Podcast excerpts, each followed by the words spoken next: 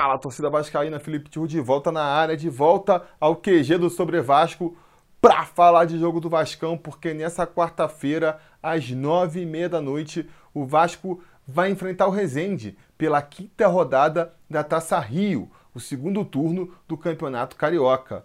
Um jogo que ganha muita importância aí, não pelo seu fator esportivo, né? Porque eu reforço aqui, o Vasco não está jogando muita coisa nessa Taça Rio. Por mais que alguns defendam que é importante o Vasco tentar ser campeão da Taça Rio para conseguir uma classificação direta para a final, é importante fazer muitos pontos para conseguir ficar em primeiro na classificação geral. É claro que isso são coisas que podem ser úteis para o Vasco, né? Que vão facilitar a vida para o Vasco numa caminhada para ser campeão estadual. Mas não são coisas determinantes. O Vasco já conseguiu a vaga na semifinal é, do estadual através da, da conquista da Taça Guanabara e só isso já basta para sermos campeões do Rio de 2019. Pode ser um pouco mais difícil se a gente não tiver uma vantagem do empate, se a gente pegar um adversário mais complicado. Pode, pode, mas se você começar a regular muito dificuldade no campeonato estadual, que, que você está projetando para o futuro, né? Então, não. Esportivamente falando, o jogo dessa quarta-feira não é um jogo importante, é mais um jogo é, com muito pouco significado no ponto de vista da competição. A grande importância que tem esse jogo é uma questão mais psicológica, é mais uma questão de equilíbrio, né? de paz em São Januário, eu diria, que é a questão aí do Alberto Valentim, né? Está sendo muito contestado pela torcida vascaína. Vaiaram o Valentim no jogo contra o Havaí. As críticas também não amenizaram depois da derrota para Cabo Friense no final de semana. E uma nova derrota agora, um empate ou mesmo um jogo ruim, vai fazer o clima no São Januário ficar ainda mais pesado. Muita gente não entendeu, né? Os comentaristas na televisão não entenderam por que a torcida do Vasco vaiou o Valentim na quinta-feira, não entenderam a bronca da torcida com o Valentim, uma vez que o Vasco estava invicto até aquele momento, mas quem acompanha o Vasco mais de perto sabe, né? Sabe o que aconteceu ali. Eu pontuo três motivos principais para a torcida tá na bronca com o Alberto Valentim. O primeiro é um ressentimento antigo, né? É um, é, é um desgaste que vem do ano passado quando o Valentim assumiu o Vasco na reta final do Campeonato Brasileiro, brigou até a última rodada para escapar do rebaixamento. E aí, independente do peso que você dê aí para a influência do Alberto Valentim nessa campanha ruim do Vasco, sempre sai chamuscado, né? Por uma grande parte da torcida vascaína. Ele foi muito responsável pelo quase rebaixamento do Vasco e essa bronca veio para 2019 e nem aí o bom rendimento do time em 2019 aliviou essa bronca para parte da torcida. O segundo motivo também que faz a torcida ficar na bronca com o Alberto Valentim é que esse ano o time ainda não engrenou. Os resultados estão vindo, o Vasco estava invicto até o final de semana, ganhou a grande maioria dos seus jogos, mas a verdade é que o time ainda está devendo uma atuação convincente, uns 90 minutos convincentes ali, né? Teve até alguns tempos, alguns momentos da partida em que o time realmente deu uma boa impressão, pareceu estar comandando o jogo, mas na maior parte do tempo a gente não conseguiu sentir firmeza no time do Vasco. E isso deixa a torcida impaciente, por mais que a gente saiba que está no começo de uma temporada, os times ainda estão se acertando mesmo. Isso é uma justificativa que o Valentim pode dar para defender esse começo de trabalho. Agora, é uma justificativa também que a cada jogo que passa vai perdendo a sua eficácia, né? Porque em algum momento esse time precisa começar da liga, precisa começar a mostrar mais um padrão de jogo, mostrar mais segurança em campo, né? Tá faltando isso para esse time do Alberto Valentim. E principalmente terceiro motivo aí, que é um problema que todos os técnicos que vão passar pelo Vasco vão enfrentar, é o grande dilema, né, do espaço que existe entre o time que a torcida do Vasco quer ver e o time que o elenco do Vasco pode trazer para essa torcida. Eu acho que existe uma distância muito grande aí. A torcida quer ver um time campeão, a torcida quer ver um time que dispute os títulos pelo menos, e o elenco do Vasco está muito aquém disso. A torcida, com razão, espera um time melhor, um time mais competitivo, um time que possa dar é, aspirações maiores para a torcida, né? E acaba botando muito essa pressão em cima do técnico. O técnico fica sendo aquela pessoa que tem que tirar ali dos jogadores disponíveis para o Vasco o extra, né? O, o que falta para a equipe ficar vencedora. Muitas vezes isso não dá para se fazer. Se você for perguntar para os torcedores, os caras têm bronca de Maranhão, tem bronca do Ribamar, estão com bronca do Maxi Lopes, estão com bronca do Bruno César, estão com bronca do Galhardo, estão com bronca de Danilo Barcelos, Pikachu, não gosta de nenhum jogador. Mas apesar de não gostar de nenhum jogador, acha que a culpa do Vasco jogar mal é do técnico. Como é que o técnico vai fazer uma omelete sem ovos? Então, eu acho que esses três fatores somados é que vão deixando a vida do Valentim muito complicada no Vasco. Ele tem que a cada jogo estar se provando. E aí você pode me perguntar: pô, Felipe, mas você não acha que tem um exagero nessa cobrança em cima do Valentim?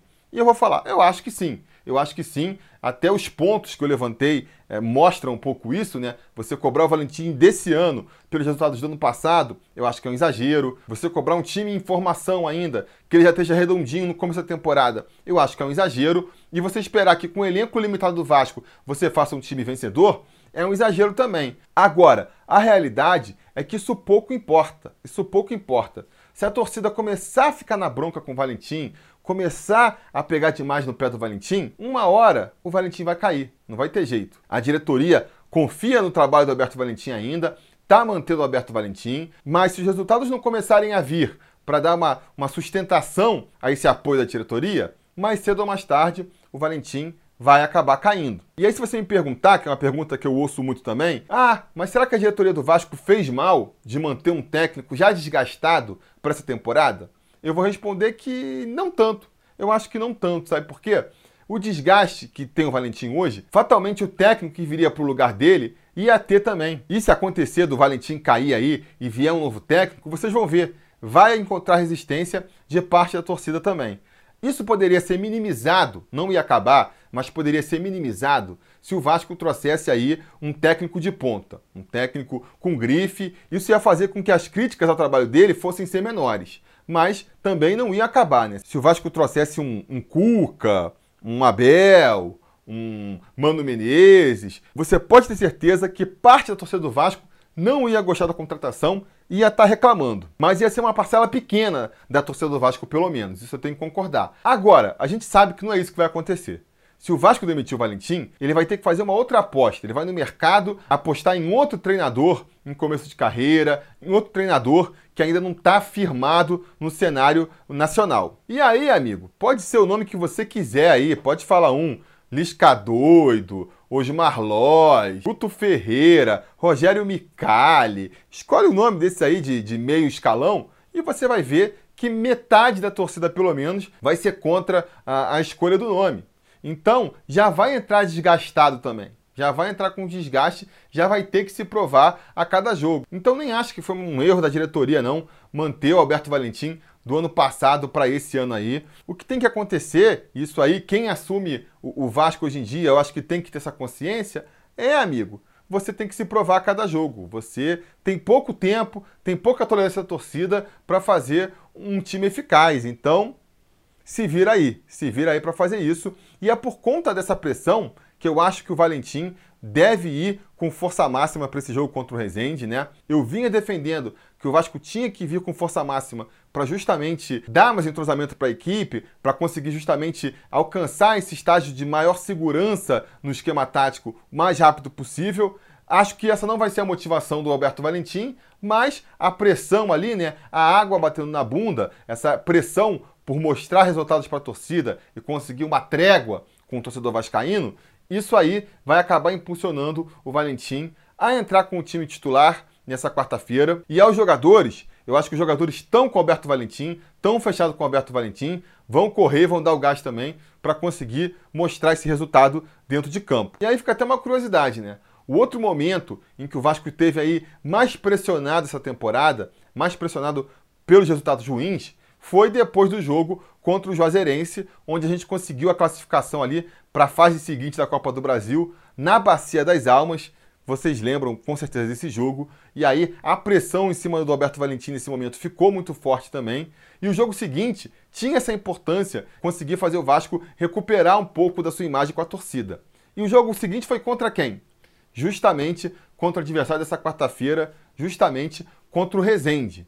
Na partida de então, o Vasco saiu muito bem nessa missão, ganhou por 3 a 0 Vamos ver como é que ele vai sair dessa vez, né? Dessa vez é um pouco mais complicado, a gente não vai jogar no Maracanã, então isso traz uma dificuldade a mais, mas eu acredito que novamente o Rezende vai servir aí de saco de pancada, de bode expiatório para fazer o time do Vasco voltar a ganhar uma moral com a sua torcida. Eu acho que o Vasco vai muito forte para esse jogo e vai procurar fazer um resultado aí é, elástico. A escalação que o Vasco deve ir para essa partida aí, né? Fala-se que o Alberto Valentim apostou em duas escalações, treinou dois times diferentes, um com Galhardo e Ribamar, outro com Bruno César e com Thiago Reis. Vou confiar que ele vai com esse segundo time aí, que para mim é a melhor opção. Então seria Fernando Miguel no gol, Cáceres na lateral direita, o Erley e Leandro Castro na zaga e Danilo Barcelos na esquerda. No meio-campo, a volta da dupla de volantes aí que melhor funciona, que é o Raul de primeiro volante e o Lucas Mineiro como segundo volante. Bruno César armando o time. Na direita, o Rossi. Na esquerda, o Marrone. E de centroavante, o Thiago Reis. Eu gosto dessa formação aí. Eu acho que o Bruno César e o Rossi precisam ser mesmo titulares. E digo mais, o Rossi precisa ser titular quando o Bruno César estiver jogando. Até entendo a decisão do Valentim de, quando botar o Bruno César na reserva, botar o Rossi na reserva junto, porque o, o futebol do Rossi depende muito do Bruno César tá acionando ele o tempo todo. Acho que eles formam uma dupla muito interessante ali e tem que ser titulares mesmo. E gosto também desse teste aí com o Thiago Reis, com o menino Thiago Reis. O Ribamar não está funcionando de homem-gol, com certeza não tem cacoete para isso, então é bom testar uma outra possibilidade. E eu acho que o Thiago Reis por ter um estilo de jogo mais parecido com o Max Lopes, né? Mais centralizado lá na frente, não tem tanta mobilidade, né? não tem tanta velocidade. Eu acho que jogar com ele tem duas vantagens. A primeira é que você prepara o time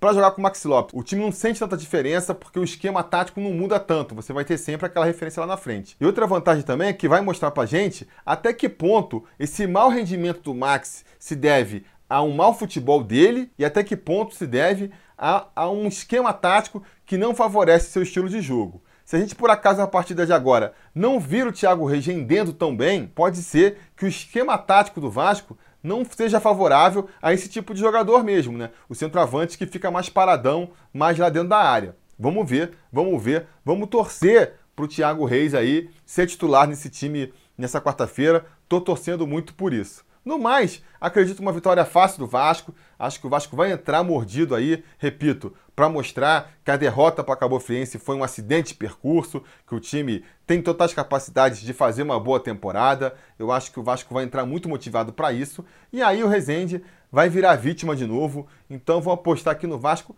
Vou apostar no placar da última vez. Vasco vai ganhar essa partida aí por 3 a 0 e a gente vai conseguir mais essa vitória pro Vascão. Beleza, galera? Então isso era o que eu tinha para dizer por hoje. Diga nos comentários a opinião de vocês sobre essa partida, a expectativa de vocês, qual vocês acham que vai ser o placar, qual é a melhor escalação para essa partida. Diga nos comentários, a conversa continua por lá e não se esqueçam de voltar depois do jogo, depois da partida, porque se tudo der certo e nada der errado, a gente vai voltar com um novo vídeo para comentar o resultado. Beleza? Tá combinado? Então tá combinado. A gente vai se falando.